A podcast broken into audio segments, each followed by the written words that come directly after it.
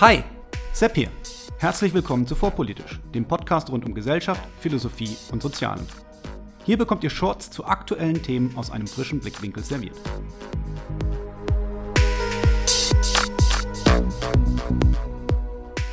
Heute das Doomsday-Argument. Was ist das? Was erklärt es? Und werden wir alle sterben? Was? Schon wieder ein Weltuntergangsszenario? Sepp, willst du uns hier eigentlich verarschen? Fragt ihr euch jetzt vielleicht. Mein Bekannter, der Philosoph, ja Nikhil, du bist gemeint, hat in einer Folge des YouTube-Kanals The Boys of Reason das Doomsday-Argument erwähnt und kurz erläutert, ohne dann jedoch weiter darauf einzugehen. Weil man ja alles selber machen muss, übernehme ich das jetzt. Aber keine Angst, es ist ein interessantes Argument, das man einmal gehört haben sollte. Bevor es losgeht, noch kurz etwas Werbung. The Boys of Reason auf YouTube sind ein sehenswertes Format. Schaut gerne dort vorbei. Nun aber zum eigentlichen Thema. Was ist das Doomsday-Argument? Wenn wir eine Annahme haben wollen, wie lange die Menschheit noch überleben wird, so ist die Frage, wie wir eine solche Abschätzung treffen können, denn der Blick in die Zukunft ist uns noch nicht gegeben. Wir müssen also schauen, welche Informationen wir heute schon besitzen, die uns eine Abschätzung erlauben. Das Doomsday-Argument nutzt nun die Weltbevölkerung und unsere relative Position darin, um abzuschätzen, wie lange wir als Spezies wohl noch haben werden. Stellen wir uns vor, jeder Mensch, der geboren wird, erhält bei Geburt eine laufende Nummer. Diese Nummern gehen von 1 bis zu einer uns unbekannten Zahl n, die der letzte Mensch erhalten wird, der geboren wird. Solange wir nicht wissen, an welcher Stelle in dieser Reihe wir stehen, ist es vernünftig davon auszugehen, dass die Wahrscheinlichkeit für alle Zahlen gleich verteilt ist, dass es also gleich wahrscheinlich ist, an jeder Stelle der Reihe geboren zu werden. An welcher Position P stehen wir aber nun? Wenn alle Werte gleich verteilt sind, dann können wir mit 95% Wahrscheinlichkeit sagen, dass wir nicht zu den ersten 5%, sondern den letzten 95% der Menschheit gehören.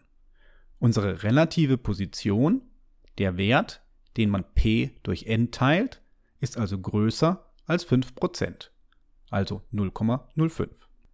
Da wir aber wissen, dass es bereits ca. 60 Milliarden Menschen vor uns gegeben hat, kennen wir unsere absolute Position p in etwa und können jetzt die Gleichung nach n auflösen und einfach ausrechnen, wie die Grenze für n aussieht.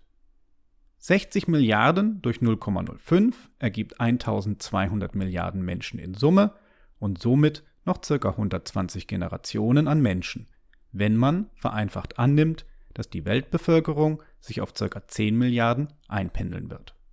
Wenn man bedenkt, dass es Menschen seit ca. 2000 Generationen gibt, sind 120 bis zum Ende nicht mehr viele. Konntet ihr mir bis hierher folgen? Interessant ist das Doomsday-Argument nicht, weil es uns eine Abschätzung über die Anzahl der zukünftigen Generationen erlaubt und damit ein ungefähres Ende der Menschheit abzuschätzen, sondern weil sich damit unplausible Ergebnisse produzieren lassen, die darauf hinweisen, dass es am Ende nicht funktioniert. Habe ich euch also gekonnt an der Nase herumgeführt und ihr habt es nicht gemerkt? Interessanterweise ist es leicht zu zeigen, dass man unplausible Ergebnisse produzieren kann, aber es ist schwer zu verstehen, warum genau dem so ist. Nehmen wir an, ganz zu Beginn der Menschheitsgeschichte hätte sich einer unserer Vorfahren desselben Arguments bedient. Auch er hätte sich bei Gleichverteilung zu 95% sicher sein können, zu den letzten 95% der Menschen zu gehören. Sind zu diesem Zeitpunkt aber lediglich 100 Menschen geboren worden, so wäre damit die Menschheit zu 95% Wahrscheinlichkeit schon bei 2000 Menschen ausgestorben. Wir haben aber gehört, dass es ca. 60 Milliarden alleine bis heute waren.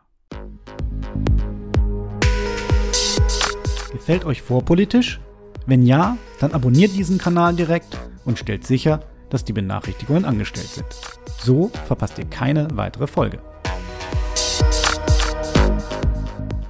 Und noch seltsamer wird es, würden wir warten, bis einmal 100 Milliarden Menschen geboren wurden. Zu diesem Zeitpunkt würde sich das zu erwartende Ende der Menschheit nach hinten schieben. Wenn wir heute abschätzen, dass noch 120 Generationen nach uns kommen, diese kommenden Generationen auf dem Weg zum Aussterben aber dieselbe Logik anwenden, so müssen sie davon ausgehen, dass die Menschheit immer und immer länger überleben wird und nicht, dass sie sich ihrem Ende nähern. Komisch, oder? Tatsächlich ist gar nicht so leicht zu erklären, was hier passiert. Wo genau sich etwas eingeschlichen hat, das uns an der Richtigkeit des Arguments zweifeln lässt. Und in der Tat gibt es reichlich Heuristiken, die von derartigen Argumenten Gebrauch machen und sinnvolle Schlüsse zulassen. Weiß ich nicht, wie viele Zimmer ein Hotel hat, so kann der Blick auf meine eigene Zimmernummer eine Abschätzung zulassen. Ist sie klein, hat das Hotel vermutlich wenige Zimmer, ist sie groß, hat das Hotel wohl viele Zimmer. Ein Problem des Arguments liegt in der Annahme, dass es a priori gleich wahrscheinlich ist, überall auf dem Zeitstrahl zu sein. Wir erinnern uns, dies war eine zentrale Annahme für das Argument, die Gleichverteilung der Wahrscheinlichkeit. Dies aber steht im Widerspruch, dass wir bereits wissen, dass wir nicht ganz vorne auf dem Zeitstrahl sitzen. Jeder Mensch, der Eltern hat, weiß das. Die Wahrscheinlichkeit, unter den ersten 50 Milliarden Menschen zu sein, ist also gleich Null, denn diese sind uns bereits vorangegangen. Das Argument setzt jedoch voraus, dass sie sich als p geteilt durch n errechnen lassen soll, einer Zahl, die größer und damit ungleich 0 ist. Eine mathematische Unmöglichkeit. Hier würde ich meine Kritik ansetzen und den Fehler in einer unplausiblen Verwendung von Wahrscheinlichkeiten suchen. Es gibt jedoch auch Philosophen, die sagen, dass die Annahme durchaus plausibel ist und wir auch im Nachhinein von Wahrscheinlichkeiten sprechen können. Ganz so, wie der Würfel, der auf einer 6 gelandet ist, eine Wahrscheinlichkeit von ein Sechstel hatte, genau auf dieser Seite zu landen. Diese Philosophen kritisieren das Argument unter Angriff auf die Self-Sampling Assumption, also die Annahme, dass es sich um eine reine Zufallsstichprobe ihrer Referenzklasse handelt. Aber auch hier ist der Kern der Kritik die Anwendbarkeit der Wahrscheinlichkeitsrechnung bzw. deren exakte Ausprägung. Ich würde also nicht viel auf diese Art der Schätzung in Bezug auf die zukünftige Überlebensdauer der Menschheit geben und gehe davon aus, dass man zeigen könnte, dass Heuristiken, die dem Doomsday-Argument ähneln, aber sinnvoll funktionieren, sich von diesem in Hinblick auf das, was gewusst wird und das, was lediglich als wahrscheinlich angenommen wird, unterscheiden. Ein anderer Erklärungsansatz, warum das Doomsday-Argument unplausible Ergebnisse liefert, ist, dass es eine Version des kopernikanischen Prinzips darstellt, die falsch angewandt wird. Kopernikus hatte argumentiert, dass es unplausibel wäre, davon auszugehen, dass sich alle Himmelskörper um die Erde treten, weil der Mensch als Teil der Welt keine gesonderte Beobachterrolle einnimmt. Damit wäre es vermessen, davon auszugehen, dass ausgerechnet wir den Mittelpunkt des Universums darstellen.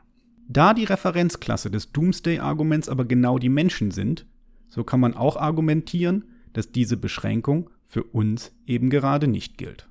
Das Doomsday-Argument zeigt, dass selbst ein Argument, das als gescheitert gelten muss, und ich denke, als solches kann man es bezeichnen, einen interessanten Forschungsgegenstand darstellen kann.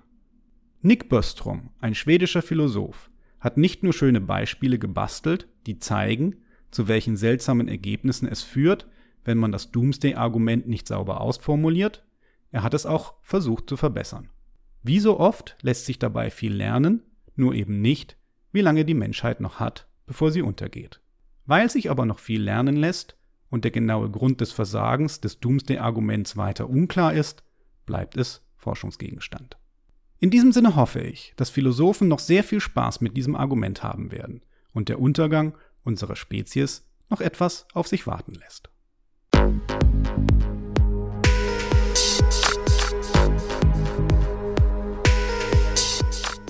Hier endet eine weitere Episode von Vorpolitisch, dem Podcast rund um Gesellschaft, Philosophie und Soziale. Vielen Dank für eure Zeit. Und wenn es euch gefallen hat, hört beim nächsten Mal wieder zu und vor allem teilt den Link zu diesem Kanal auf Facebook, Twitter und wo ihr sonst noch unterwegs seid. Warum nicht jetzt sofort? Ich bin Sepp, macht's gut und bis zum nächsten Mal.